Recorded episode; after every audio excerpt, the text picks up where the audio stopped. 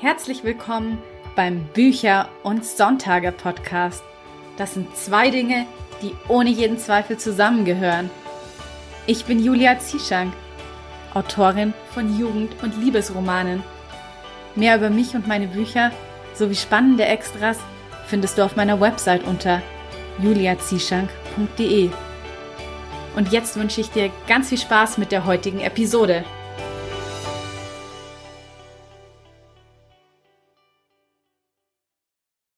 Hallo und schön, dass du eingeschaltet hast zur brandneuen Episode von Bücher und Sonntage.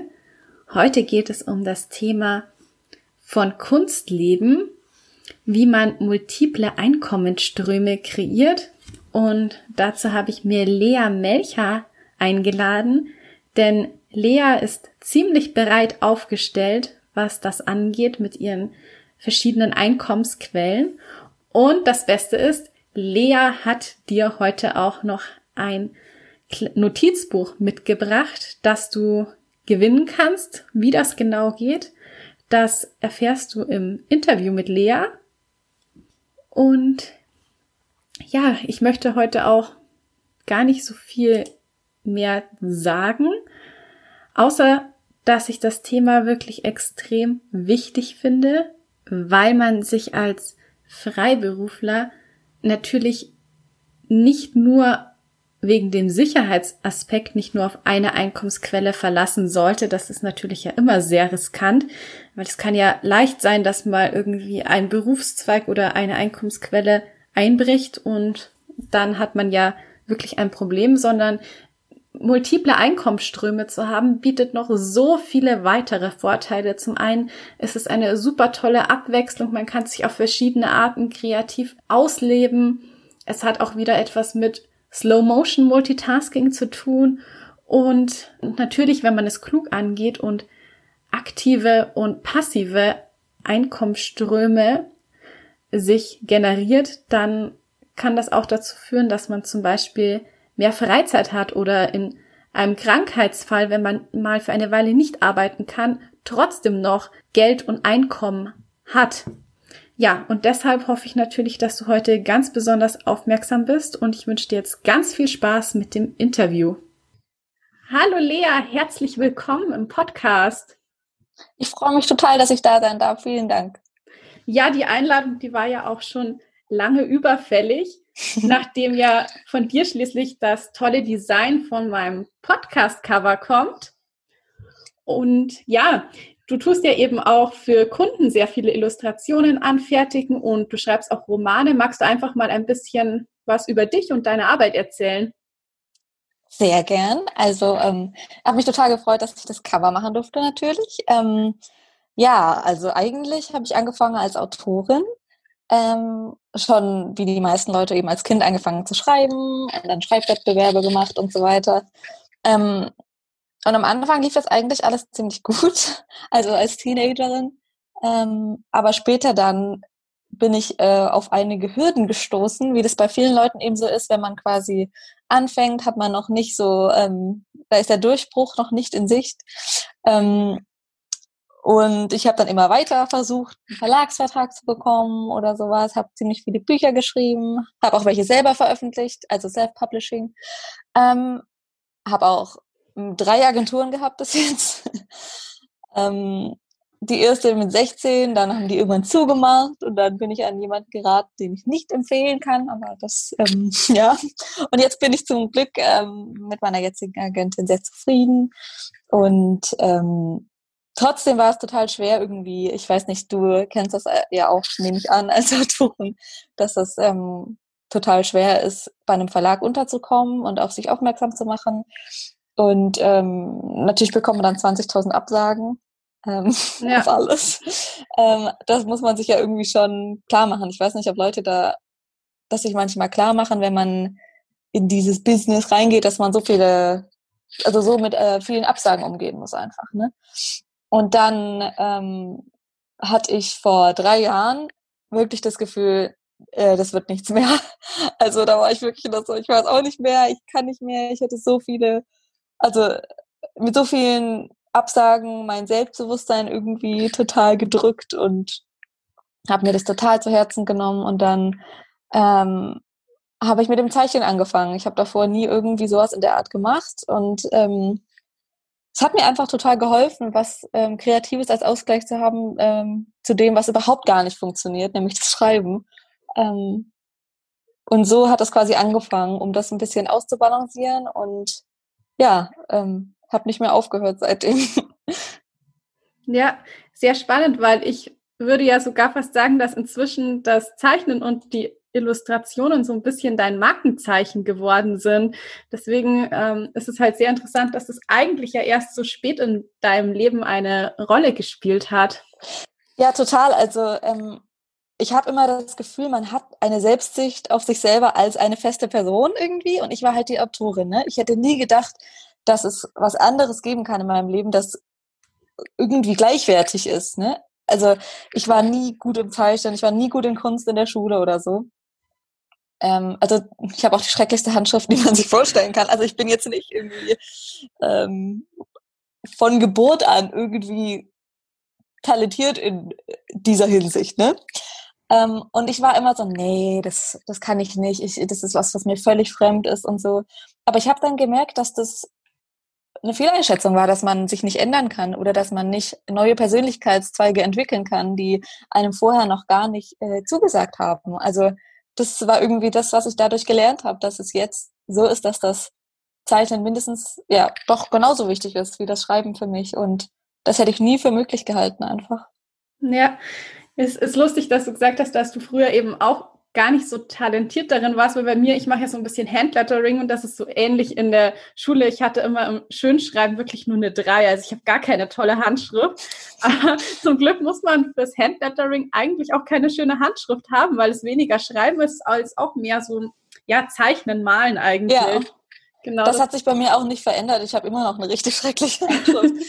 ähm, ich schreibe einfach immer, wenn jemand was in meinem Shop bestellt, so eine kleine Nachricht und ähm, ich frage mich immer, ob Leute das lesen können, ja. Also ich konnte es lesen, das kann ich schon mal bestätigen.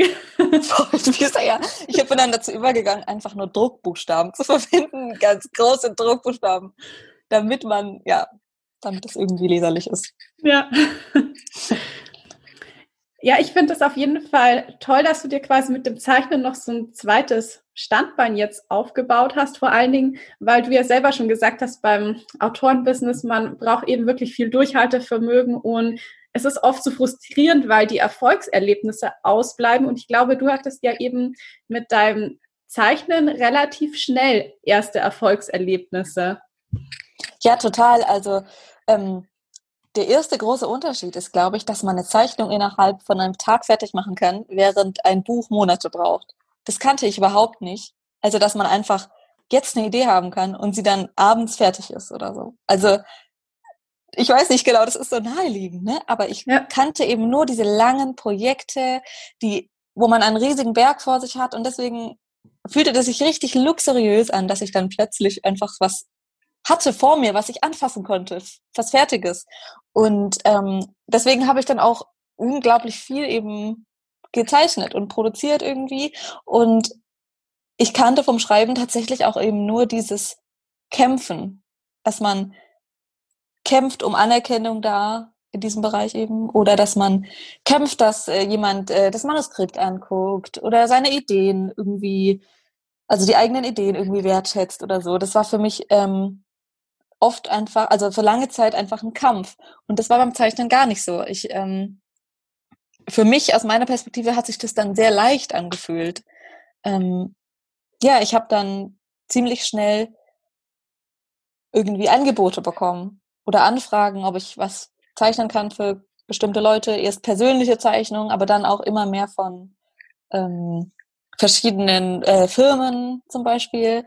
Und dann eben auch von Verlagen. Und das hätte ich nie für möglich gehalten. Also der Weg in den Verlag war für mich so viel einfacher, äh, also über die Kunst irgendwie. Ähm, mhm. aber jetzt geht das schön Hand, Hand, in Hand. Also nächstes Jahr erscheint von mir ein ähm, Kinderbuch beim Baumhaus Verlag von Bastel Lübbe. Und ähm, da teile ich mir das mit einer anderen Illustratorin. Also die mhm. zeichnet die Figuren und alles. Und ähm, ich zeichne den Park. Bin ich sehr gespannt, wie das wird. Also wir haben das noch nicht gemacht, aber ähm, einfach weil für verschiedene Altersgruppen eben verschiedene äh, Zeichenstile wichtig sind und so und dass man halt ähm, sich, glaube ich, ganz gut ergänzen kann da. Und äh, ja, das ging halt auch Hand in Hand eben, ne? Also ja. das hätte ich nie gedacht, dass das der Weg ist, wie ich da irgendwie Fuß fassen kann. Ja, aber richtig schön, dass du jetzt quasi mit deiner Kunst dann eben auch in der Verlagswelt angekommen bist und da jetzt dann wirklich ein Kinderbuch illustrieren darfst. Das ist ja Wahnsinn. Äh, ja, also ehrlich gesagt, das ist ja halt für mich natürlich auch ein Lebenstraum. Ich kann das auch ja, gar nicht glauben, definitiv. dass das äh, stattfindet jetzt. Ähm, dass ich sogar an mehreren für verschiedene Verlage arbeite gerade. Ähm, ja, das hätte ich mir niemals ausgemalt, dass das innerhalb von drei Jahren dann sich so entwickeln kann. Und deswegen kann ich auch jedem nur Mut machen. Man kann sich verändern, man kann neue Dinge anfangen, man kann Neues und Altes kombinieren und ähm, viele der Regeln, von denen man denkt, dass sie existieren, ähm, zum Beispiel wie bekomme ich einen Verlagsvertrag oder so, die existieren gar nicht in Wirklichkeit. Also es gibt 20.000 Wege in einen Verlag ähm, und da kann man sich auch einen eigenen Weg bauen. Ich hätte nie gedacht, dass das ein Weg sein könnte für mich und dass es den überhaupt gibt. Ja, ich glaube auch wirklich, dass man manchmal einfach offen dafür sein muss, dass man einen, ja, eben einen anderen Weg einschlägt, dass es eben nicht für jeden so ganz geradlinig verläuft. Und ich finde es auch generell ähm, als Freiberufler einfach enorm wichtig, dass man sich mehrere Einkommensströme generiert, damit man eben eine größere Sicherheit hat und nicht nur von einer einzigen Quelle das ganze Einkommen eben abhängt. Und ja, da wollte ich dich nämlich auch gerne noch dazu fragen, wie du das denn eigentlich so angegangen bist, dass du aus deinem Zeichnen wirklich ein Business aufgebaut hast, weil du hast jetzt einen Shop, in dem man Karten und Kalender mit deinen Designs erwerben kann. Und ja, wie bist du das dann so angegangen? Also zum Beispiel könnte ich mir vorstellen, dass wirklich ein Shop sich aufzubauen ja doch für viele eine Herausforderung ist. Also ja, es war auch für mich eine Herausforderung, einen Shop aufzubauen, muss ich sagen. Ähm, das hat sich nach und nach entwickelt. Ich habe jetzt verschiedene Einkommensströme im, in der Kunst an sich äh, zusätzlich zum Schreiben. Also ich habe äh, meinen Online-Shop, wo ich eben Karten und von mir kleine illustrierte Büchlein, die ich quasi selber gedruckt habe, ähm, verkaufe und Sticker und solche Sachen. Ähm, dann mache ich eben persönliche Auftragszeichnungen, die man auch in meinem Shop erwerben kann ähm, äh, für Privatpersonen. Dann habe ich Aufträge äh, für Firmen eben und für Illustrationen für Verlage. Und das ist ähm, quasi nacheinander gekommen. Ich habe zuerst mit dem Shop angefangen, weil ich eben immer mehr Anfragen bekommen habe. Kann man das und das kaufen? Gibt es das als Postkarte? Und darauf habe ich im Prinzip reagiert. Ich habe das zuerst über Instagram verkauft, mhm. aber das war mir viel zu kompliziert. Auch mit der Abrechnung, da gibt es ja unglaublich viele Dinge zu beachten, ähm, mit dem Gewerbe, das man da eben anmelden muss und so weiter. Und ich habe eben selber viele Illustratorinnen verfolgt, die äh, Online-Shops haben und habe hab da mir ganz arg viel abgeguckt. Also ohne die Vorbilder in dem Bereich hätte ich das, glaube ich, auch nicht hinbekommen, weil es ja unglaublich viele Dinge wie, also rechtliche Dinge irgendwie zu beachten gibt. Ja. Ähm, aber ich bin auch überrascht, wie gut es dann funktioniert, wenn man sich mal da ransetzt an sowas. Also das ist schon machbar. Man muss es in kleine Schritte aufteilen, aber das muss man bei Büchern ja auch. Ähm, die muss man ja auch mal in kleine Kapitel portionieren, dass man nicht vor einem riesigen Berg steht. Ähm, und genau, so habe ich diesen Shop auf die Beine gestellt. Dann habe ich nochmal die Plattform gewechselt. Ich mache das jetzt bei Jimdo, mhm. was für mich sehr einfach äh, zu bedienen ist und äh, wo ich eben auch alles selber einstellen kann und wo ich keine äh, Programmiererhilfe brauche oder sowas. Äh, das war für mich auch total wichtig, dass ich da unabhängig bin. Mhm. Natürlich gibt es auch so Plattform, äh, Plattformen wie Etsy zum Beispiel, ja. wo man ähm, noch sehr viel einfacher eigene Produkte verkaufen kann ähm, und wo man auch äh, eine leichtere Anbindung hat an eine direkte Zielgruppe, weil man auch über Etsy an sich gefunden werden kann. Und ich kann jetzt ja quasi nur gefunden werden mit meinem Shop, wenn man mich sucht oder wenn man über Instagram auf mich stößt oder so. Also da muss man vielleicht einfach abwägen, was für einen wichtiger ist. Mir war es irgendwie wichtig, dass ich das alles selber bestimmen kann. Dass ich nicht so abhängig bin davon, dass sich da irgendwie Regeln ändern oder so. man ist ja irgendwie ähm, in heutigen Zeiten sowieso sehr abhängig von anderen Plattformen, also von zum Beispiel Instagram ja. oder so. Also dass man halt, ähm, wenn, die, wenn die ihre Regeln ändern, einfach nur darauf reagieren kann im Prinzip. Deswegen habe ich auch ähm, mir einen Newsletter aufgebaut, also eine Newsletter-Audience aufgebaut, was ich auch nur empfehlen kann, dass man einfach ähm, unabhängiger wird von den großen Firmen irgendwie.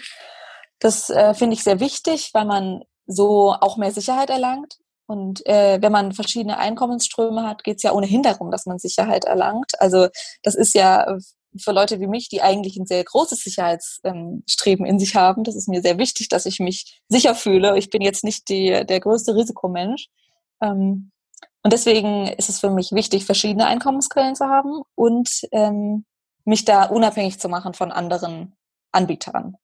Ähm, ich habe jetzt im Sommer auch noch eine Patreon-Seite gegründet. Patreon ist quasi eine Art Crowdfunding-Plattform. Da kann man eine Künstlerin oder einen Künstler pro Monat unterstützen mit einem gewissen Beitrag. Und das geht quasi direkt an die KünstlerInnen oder den Künstler. Ja. Und kann so quasi sich eine sehr unabhängige Audience aufbauen, die nicht über ähm, spezifische Produkte äh, quasi entsteht, sondern eher ein passives Einkommen ist. Ja, weil du jetzt eh gerade schon Patreon erwähnst, da wollte ich dich nämlich sowieso ein bisschen noch genauer fragen, wie eigentlich Patreon funktioniert und was du da zum Beispiel eben jetzt ähm, den Leuten dort anbietest auf der Plattform. Also Patreon ist wie gesagt so eine Art Crowdfunding, nur dass es eben monatlich passiert, also dass man monatlich einen gewissen Beitrag festlegt und den an ähm, den Künstler oder die Künstlerin zahlt und dadurch quasi ein monatliches Gehalt zusammenkommen kann, das den Künst, dem Künstler oder der Künstlerin sehr viel mehr Freiheit ähm, verschafft, an der Kunst zu arbeiten ähm, und dadurch quasi ein regelmäßiges Einkommen zu haben, was man ja eigentlich nicht hat, wenn man Freiberuflerin ist. Also das ist mir sehr wichtig irgendwie. Ja. Ähm, und was war nochmal der andere Teil der Frage? Ach genau, was ich da anbiete. Genau. ähm, ich unterstütze schon selber seit längerem verschiedene KünstlerInnen auf Patreon und fand das immer total cool, diese Einblicke hinter die Kulissen zu haben, die man sonst nicht so hat, ähm, exklusive Videos zu sehen und sowas und einfach ähm, stärker involviert zu sein in so einen Schaffungsprozess. Das ist eine sehr viel persönlichere Beziehung, die man so hat ähm, zu dem Künstler oder der Künstlerin. Das hat mir total gut gefallen. Und ähm, ich fand es immer total cool, wenn man was in die Hand bekommt. Also Instagram und all diese Plattformen, es ist unglaublich, für mich unglaublich abstrakt und äh, wenig greifbar oft. Ja. Also das basiert ja auf Zahlen und Pixeln und solche Sachen. Und deswegen war es mir wichtig, dass ich anbiete, dass man Post von mir bekommen kann. Also dass man pro Monat eine Postkarte und Sticker von mir bekommt, wenn man mich für einen gewissen Beitrag unterstützt. Und dass ich so quasi persönliche Nachrichten an meine Patreons quasi schicken kann, ähm, wodurch noch für mich diese Verbindung sehr viel realer wird und es eher so ein Austausch ist. Das gefällt mir total. Und ähm, ja, so kann man eben einerseits Briefe und Sticker bekommen, andererseits eben auch meine größeren Shop-Produkte zugeschickt bekommen. Das ist dann wie eine Art Abo. Insgesamt ist, glaube ich, Patreon einfach ein Abo im Prinzip. Ja. Ähm, genau. Und das ist ein ziemlich geschützter Raum auch. Also, dass man sich dort sehr viel mehr öffnen kann. Die Erfahrung habe ich auch gemacht. Ja, ich finde auf jeden Fall Patreon sehr, sehr spannend, weil es ja, wie du auch schon gesagt hast, eigentlich so wie fast ein festes, ja, monatliches Gehalt einfach ist, was man dann wirklich bekommt und es einem nochmal so eine gewisse Sicherheit dadurch gibt. Und wie du auch eben gerade schon gesagt hast, man kann einfach nochmal, ja, es ist fast wie so ein kleinerer Freundeskreis, weil man mit den Leuten in engeren Austausch kommt. Ja, total. Ähm, wir als FreiberuflerInnen sitzen ja sowieso oft den ganzen Tag zu Hause drin. also in der in Corona-Zeit natürlich noch viel mehr. Ähm, da kann man auch nicht mal in einen Café gehen oder mit anderen zusammenarbeiten. Und ich schätze diese, persönliche, äh, diese persönliche Verbindung einfach total, den Austausch mit anderen. Ähm, ja, und das aus Zahlen Gesichter werden und tatsächliche Menschen, die man fühlt am anderen Ende der Leitung, das ist für mich total wichtig. Und das gibt Patreon eben auch noch mal mehr als andere Plattformen, meiner Meinung nach.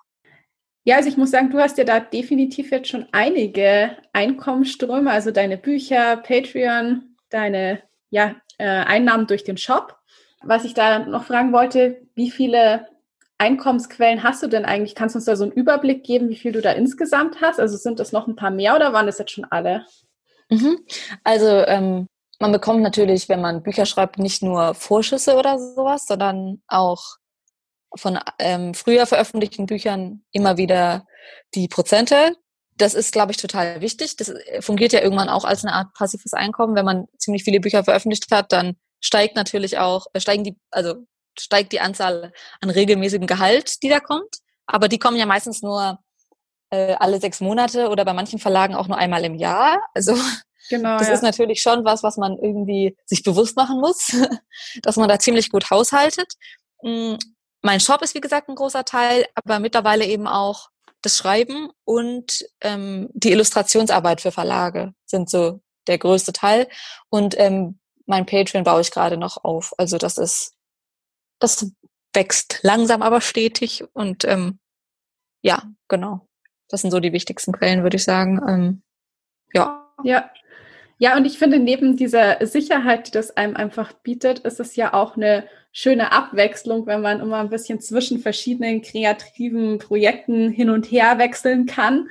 Ähm, ich sage da mal wieder mein Lieblingsstichwort Slow Motion Multitasking. Das habe ich auch schon öfter hier im Podcast erwähnt weil ich finde, dass das wirklich enorm viel bringt, wenn man in einem Projekt feststeckt, wenn man sich dann mit seiner Aufmerksamkeit einem anderen Projekt zuwendet, weil dann nämlich wirklich vom Unterbewusstsein ähm, auf einmal die Lösungen hochkommen für das erste Projekt, wo man eben festgesteckt hat.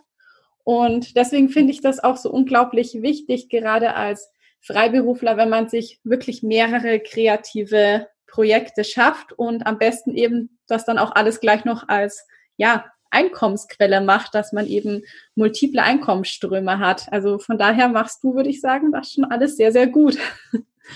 Es freut mich, dass du, ähm, du hast dich ja offensichtlich damit auch schon mehr auseinandergesetzt und dass du diese Einschätzung ähm, hast, freut mich sehr. ähm, ja, ich finde es total toll und ich fühle mich da extrem privilegiert, dass ich verschiedene Sachen machen kann. Es ist mir total wichtig, dass ich ähm, in meinem eigenen Tempo arbeiten kann, ähm, dass ich mich dadurch extrem schnell weiterentwickeln kann, weil ich eben verschiedene Einflüsse habe äh, mit verschiedenen Projekten. Und ich bin tatsächlich auch einfach nicht so eingleisig in meinem Kopf unterwegs da. Also es ist mir irgendwie wichtig, dass ich, äh, dass sich Kreativität auf verschiedene Arten und Weisen auslebt. Also das Schreiben an sich ist ja ein sehr nach innen gekehrter Prozess oftmals auch abstrakt für mich. Es geht oft auch um ähm, intellektuelle Fragen oder sowas. Also es ist sehr, ähm, ja, oft sehr abstrakt und intellektuell für mich, aber die, das ist mir auch wichtig, aber die Kunst ist für mich sehr emotional. Das Schreiben natürlich schon auch, aber das ist ein sehr viel strukturierterer Prozess für mich. Und ähm, so kann ich das ganz gut abwechseln, weil mir beides irgendwie gleich wichtig ist und ich durch das Zeichnen einen ganz anderen Blick bekommen habe auf das, was das Schreiben für mich bedeutet. Ja. Und ähm, genau, so kann ich das ziemlich gut ausgleichen und ähm, deswegen kann ich auch nur jedem empfehlen, dass man irgendwie so verschiedene kreative Outlets hat, die sich gegenseitig irgendwie befruchten. Das kann ich nur empfehlen, ja. Genau. Ja, wir haben ja auch vorhin gerade, also du hast ja auch schon unterschieden eben zwischen aktivem und passivem Einkommen und gerade deine Kundenaufträge mit den Illustrationen, die sind ja eher aktives Einkommen, weil man da ja eins zu eins für einen Auftrag bezahlt wird. Und die Bücher und Buchhonorare, die sind ja eher passives Einkommen, weil man da ja eben, du arbeitest zwar einmal sehr lange an dem Buch, aber danach bekommst du ja auch, ohne dass du irgendwas weitere Arbeit oder Zeit in das Buch investierst, dann trotzdem über die Jahre hinweg noch deine Honorare. Und ich finde, das ist auch nochmal eine sehr wichtige Balance vielleicht, dass man eben aktives und passives Einkommen so ein bisschen ausgleicht miteinander, weil gerade eben auch passives Einkommen mit den Büchern kann ja auch enorme Vorteile bringen, wenn man es gut macht, weil man dann dadurch eben mehr Freizeit zum Beispiel gewinnt, wenn man ein hohes passives Einkommen hat, für das man ja dann nicht mehr arbeiten muss. Ähm, ja, wie wichtig ist denn dir da so, dass du eben da eine gewisse Balance zwischen beiden findest? Ähm, mir ist das total wichtig, weil ich, ähm, also weil das einem eben erneut Sicherheit vermittelt, wenn man das Gefühl hat, da kommt im Hintergrund immer noch was rein. Ähm, also reich bin ich ja nicht geworden bis jetzt, das muss man ja dazu sagen. Das heißt, ich bin auch sehr angewiesen auf verschiedene ähm, Formen des Einkommens. Ähm, so ein Mittelweg ist, glaube ich, das, was ich mit meinem Shop mache, wo ich quasi Prints anbiete. Das ist ja quasi auch eine Vervielfältigung von einem Werk. Genau. Ähm, das ich dann aber eben verschicke. Also das ist, glaube ich, eine ziemlich gute Mittelform, wenn man trotzdem mit jedem einzelnen Produkt noch zu tun hat, aber ähm, die künstlerische Arbeit quasi einmal leistet. Und ähm, das gefällt mir auch total so als Mischung. Ja, das kann ich mir sehr gut vorstellen. Und äh, weil wir ja auch gerade jetzt schon über deinen Prinz reden, ähm, dann möchte ich jetzt an der Stelle nämlich auch gleich noch unser kleines Gewinnspiel erwähnen weil du hast ja ein Notizbuch von dir zur Verfügung gestellt, und zwar das Notizbuch Writer. Und ich finde, das passt ja super hier zum Podcast, weil die Autoren stehen ja eigentlich alle auf hübsche Notizbücher, um darin die Ideen zu unseren Geschichten zu notieren. Und deshalb nochmal an der Stelle lieben Dank an dich, Lea, dass du dieses Gewinnspiel ermöglichst. Und Sehr gern. Ja, es ist auch ganz einfach, dass ähm, ihr daran teilnehmt. Ihr müsst dazu nämlich nur auf meinem Instagram-Account dann unter dem entsprechenden Post zur heutigen Episode bis zum 15. November 2020 kommentieren und die Gewinnspielfrage beantworten. Die lautet nämlich, welches deine bisherige Lieblingsepisode von Bücher und Sonntage ist. Und ja, das war es auch schon, dann seid ihr schon im Lostopf für das tolle Notizbuch. Genau. Ähm, ja, jetzt im Anschluss lese ich dann ja auch noch eine kleine Hörprobe vor aus deinem Roman My Dead Sister's Love Story. Möchtest du uns mal ein bisschen erzählen, worum es denn in deinem Buch geht? Äh, sehr gern. Also das ist letztes Jahr rausgekommen bei ähm, Impress von Carlsen als E-Book und ähm, es geht darum, dass äh, quasi zwei Jugendliche einen Autounfall haben, bei dem sie sterben und deren jüngere Geschwister quasi herausfinden wollen, was mit denen passiert ist und quasi gemeinsam diesen Weg der Trauerbewältigung gehen und sich dabei ineinander verlieben und auch ein bisschen die Leben ihrer verstorbenen Geschwister weiterführen. Also dass man quasi nicht äh, wirklich tot ist, wenn es Leute gibt, die sich an einen erinnern. Ähm, genau, und ähm, das ist eigentlich ein ziemlich gutes Beispiel, dieses Buch, weil ähm, das, wie gesagt, ähm, letztes, Anfang letzten Jahres bei Carlsen rauskam und dann äh, nicht viel weiteres damit passiert ist. Es kam halt raus, es haben Leute gelesen, es haben Leute gekauft ähm, und ja, also das war jetzt nicht mal ein großer Durchbruch, ne? Aber ähm, im Frühling hat sich dann eine Piper-Lektorin bei mir gemeldet und äh, dadurch habe ich jetzt einen Vertra äh, Piper-Vertrag bekommen, einen Romanvertrag. Ähm, mein Buch kommt da auch nächstes Jahr raus, ähm, beim Piper Verlag im Print eben. Und ja, manchmal sind die Wege an sowas einfach äh, nicht vorherzusehen. Und äh, sowas kann eben auch passieren. Und deswegen, nicht nur deswegen, aber deswegen ist dieses Buch mir auch sehr wichtig, weil es irgendwie sehr gut illustriert, dass man, dass sich Möglichkeiten eröffnen an Stellen, die man überhaupt gar nicht erwartet. Ja, das finde ich, hast du gerade sehr schön auf den Punkt gebracht. Ich glaube, da muss man auch wirklich einfach offen für sein, dass es nicht immer der geradlinige Weg ist, sondern dass das Leben sehr, sehr viele Überraschungen hat und Hintertürchen sich öffnen, die man niemals erwartet hätte. Ja, total. Wo kann man denn dich jetzt überall noch so finden auf Social Media? Du hast ja schon Instagram erwähnt. Vielleicht magst du noch ein paar weitere ähm, Plattformen nennen, wo du so aktiv bist.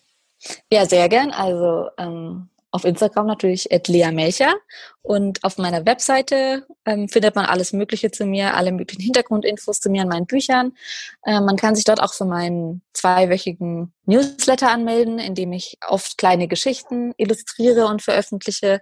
Ähm, der, der kommt dann auch immer schön. sonntags. Oh, den das kann ich empfehlen. Mich, ja, den lese ich immer und die Geschichten sind wirklich ganz, ganz toll. Und die Newsletter sind auch immer richtig lang. Also ich glaube, ich habe da schon mal eine Viertelstunde oder so gebraucht, um einen zu lesen. Also es sind echt nicht nur so kurze Geschichten, sondern es lohnt sich wirklich. Oh, das freut mich. Vielen Dank. Ähm, ja, ähm, jetzt bin ich aus dem Konzept äh, gekommen, ob dieses ganzen Lobs. Also, ähm, wo kann man mich noch finden? Ja, bei Patreon natürlich. Ähm, das ist auch ähm, patreon.com slash Lea Melcher und das sind, würde ich sagen, die wichtigsten Plattformen. Man kann mich natürlich auch gern immer anschreiben oder mir Fragen stellen und da keine Scheu haben, weil ich total gern irgendwie anderen das Gefühl geben will, dass es nicht hoffnungslos ist, dieser ganze kreative Weg und ähm, es Raum für alle gibt da drin. Ja, sehr schön. Ich packe auf jeden Fall auch ähm, alle Links, die du gerade genannt hast, in die Show Notes. Und dann zum Abschluss noch die Frage, die ich allen meinen Gästen stelle. Wie sieht denn für dich ein perfekter Sonntag aus? Also, ich bin meistens am Zeichnen. Sowieso. für verschiedene Projekte. Aber sonntags nehme ich mir oft die Zeit, dass ich alles andere ausschalte und analog zeichne, also mit Wasserfarben oder Gouache ähm, und experimentiere. Also es muss nichts dabei herauskommen, ich lasse es einfach fließen. Und da entstehen die wunderschönsten Dinge und da vergesse ich total die Zeit, ähm, genauso wie man es halt vor allem an einem Sonntag machen kann. Dafür sind, glaube ich, Sonntage auch einfach da. Ja, total. Ja, sehr schön, Lea. Also es war toll, dass du heute hier warst und uns so viele Einblicke in dein Leben als Künstlerin gewährt hast und vor allen Dingen uns auch so viel Mut gemacht hast, dass man eben nicht gleich ähm, aufgibt, sondern immer offen bleibt und sich auch neue Wege finden, wenn man danach Ausschau hält. Das kann ich wirklich nur nochmal unterstreichen. Vielen Dank dir auch, dass du mich eingeladen hast. Und nun folgt eine kleine Hörprobe aus My Dead Sister's Love Story von Lea Melcher. Nach einem Unfall, wie Zoe ihn hatte, muss man den Tod schon deutlich sehen. Meine Eltern haben ihn gesehen. Sie stehen da, die Hände vor dem Körper verschränkt, starr, aber ihr Gesichtsausdruck ist wie beim Fernsehschauen, irgendwie gar nicht da. Was sie wohl denken, das ist das Einzige, was mich in Ruheminuten beschäftigt. Was denken die anderen? Gibt es richtige Gedanken für solche Momente wie passende Sprüche auf Grußkarten? Ich will es versuchen. Zoe? frage ich in Gedanken. Bist du da? Sie antwortet nicht. Natürlich nicht. Wie soll das auch möglich sein? Wieder hebe ich den Kopf, und diesmal bemerke ich einen Jungen, der an eine Eiche an der Friedhofsmauer gelehnt steht. Als er sieht, dass ich ihn sehe, hebt er eine Hand und winkt mir zu. Schnell schlage ich die Augen nieder, aber etwas an der Art, wie er die Hand in meine Richtung dreht, kommt mir bekannt vor. Das kommt davon, wenn man seine Brille nicht trägt, höre ich die Stimme meiner Mutter in Gedanken.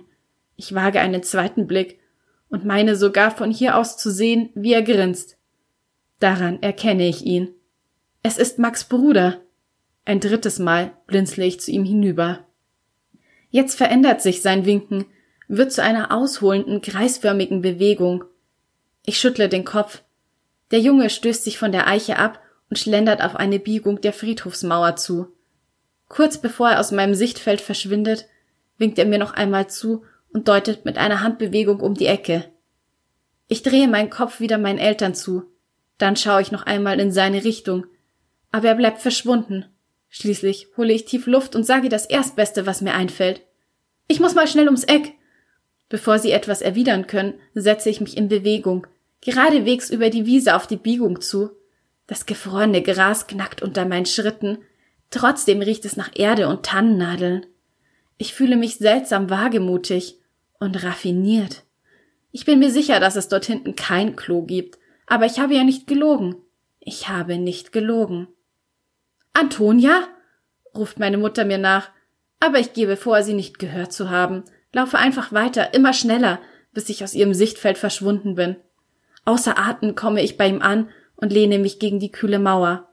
Na sieh mal einer an, sagt Max Bruder, der dort auf dem Boden sitzt, obwohl das Gras mit einer Tauschicht überzogen ist. Ich denke, du machst dir nichts aus Gräbern, sage ich.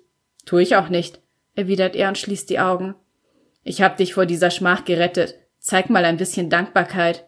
Hör auf damit, nur weil du dir nichts aus dem Tod deines Bruders machst. Er fährt ruckartig auf. Du hast ja keine Ahnung, wovon du sprichst. Er fährt sich mit der Hand durchs dunkelblonde Haar. Ach, Antonia, seufzt er dann und schüttelt dramatisch den Kopf. Woher weißt du meinen Namen? Weil wir auf dieselbe Schule gehen? Das ist doch Quatsch. Ich habe dich noch in keinem Kurs gesehen. Er grinst mich an. Das liegt vielleicht daran, dass ich eine Jahrgangsstufe unter dir bin. Ich mustere ihn. Du siehst älter aus, stelle ich fest. Er streckt mir einen Zeigefinger entgegen. Das wiederum liegt daran, dass ich mich so wenig wie möglich in der Schule aufhalte. Da wird man doch dumm gehalten. Und du siehst total aus wie Zoe. Das sitzt. Es ist nicht das erste Mal, dass jemand die Ähnlichkeit zwischen mir und meiner toten Schwester bemerkt. Seit sie gestorben ist, höre ich von Verwandten und Freunden meiner Eltern nichts anderes mehr. Ich sehe auf meine Schuhe hinab.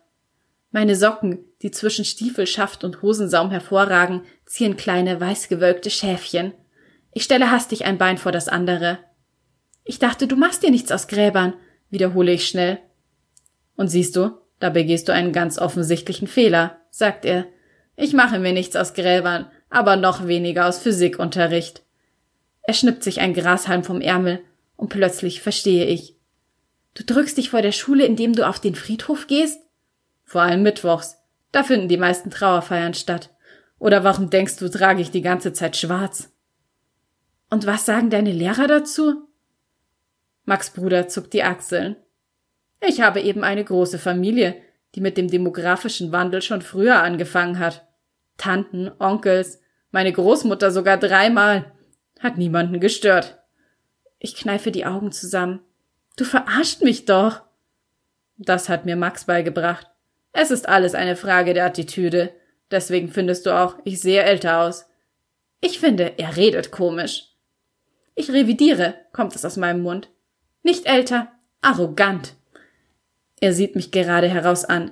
Ich hebe mein Kinn und bin plötzlich froh, dass ich nicht zu ihm in die Hocke gegangen bin. Dann fängt er an zu lachen. Seine Schultern zucken und die Haare fallen ihm in die Stirn. Er lacht so lange, bis ich ebenfalls grinsen muss. Er hält sich den Bauch. Du hast recht, bringt er schweratmend hervor. Du hast vollkommen recht, aber meistens funktioniert das ziemlich gut. Das könnte ich gerade ganz gut gebrauchen, murmle ich und rutsche jetzt doch an der Wand runter in die Hocke, obwohl meine Schäfchensocken dann noch weiter entblößt sind. Meine Freundinnen können nicht damit umgehen. Ihre mitleidigen Blicke treiben mich in den Wahnsinn. Er hört auf zu lachen, sieht mich schweigend an, also fahre ich fort. Ich fühle mich, als würde ich sie alle mit runterziehen. Dabei kann ich doch gar nichts dafür. Ich wünsche mir einfach, ich wünschte, es wäre alles wie früher. Warum erzählst du mir das alles? fragt er ruhig. Ich höre keinen Vorwurf in seiner Stimme. Ich starre ihn an. Er hält meinem Blick stand. Diesmal bin ich es, die lacht. Ich lehne meinen Kopf gegen die Mauer und halte mir die Hand vor den Mund, so sehr muss ich lachen. Max Bruder stimmt ein, und gemeinsam lachen wir, bis ich frage, hast du geweint? Er zuckt mit den Achseln. Ich weiß nicht viel über meinen Bruder, außer dass er mir gern Ohrfeigen gibt und schreckliche Musik hört. Oder so ungefähr. Bevor ich um meinen Bruder weine, weine ich eher um Zoe. Ich höre schlagartig auf zu lachen. Was meinst du damit? Ich wische mir die Tränen aus den Augen, die das Lachen meine Wangen runtergejagt hat und die plötzlich ihre Bedeutung umkehren. Sie ist so oft über die Weinranken an meinem Zimmer vorbei in Max Zimmer geklettert. Manchmal hat sie kurz angehalten und mit mir geredet. Einen Moment lang hält er inne und legt den Kopf schief. Wenn ich recht überlege, weiß ich sogar etwas über dich. Sie hatte ein Tattoo auf ihrem Fußgelenk. Toni und Zoe. Ich weiß nicht, was ich darauf sagen soll. Das bist du doch, Toni, oder?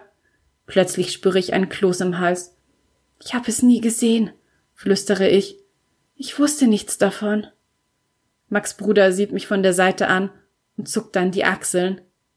Aber ich hab's gesehen und erzähl dir das jetzt. Außerdem, Max hat kein solches Tattoo mit mir und ihm. Dann flüstert er. Grabrede für eine tote Welt. Was? Ich drehe mich zu ihm um. Woher hast du das? So heißt das Lied, das er für sie geschrieben hat. Das ist der erste Satz in ihrem Tagebuch. Du hast ihr Tagebuch gelesen? Schnell schüttle ich den Kopf. Natürlich nicht. Nur weil sie nicht mehr da ist, heißt das ja noch, Er springt auf und ich weiche gegen die Mauer zurück, sehe plötzlich, dass seine Augen rot geädert sind. Bist du bescheuert?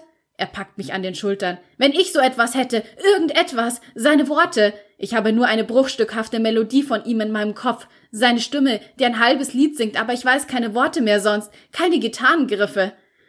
Er fährt sich mit der Hand durch die Haare. Was willst du denn mehr? Hörst du dir lieber die Scheiße an, die die Polizisten über sie sagen? Ich senke den Kopf. Ich denke, sie können die Schuld nicht zuweisen. Max Bruder schnaubt. Max und Zoe haben Drogen genommen, bevor sie gefahren sind.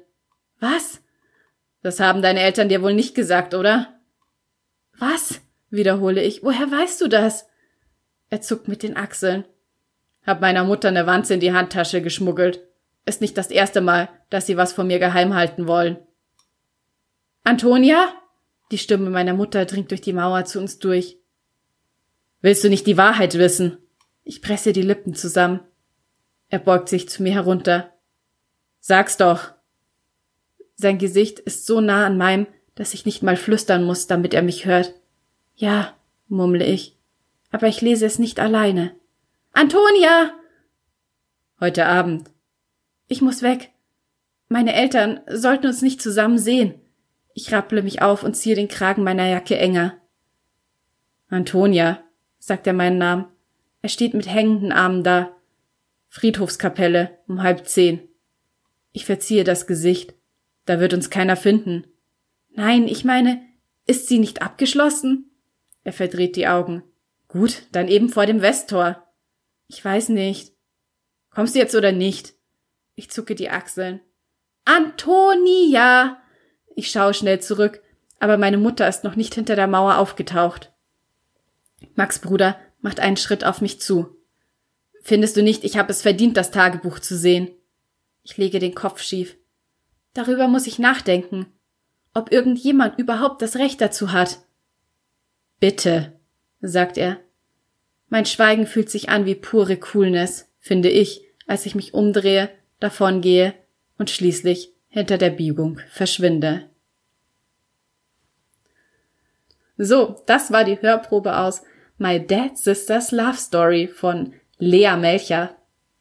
Und an dieser Stelle möchte ich dich noch einmal an das laufende Gewinnspiel erinnern, bei dem du das Notizbuch Writer mit Leas Design gewinnen kannst.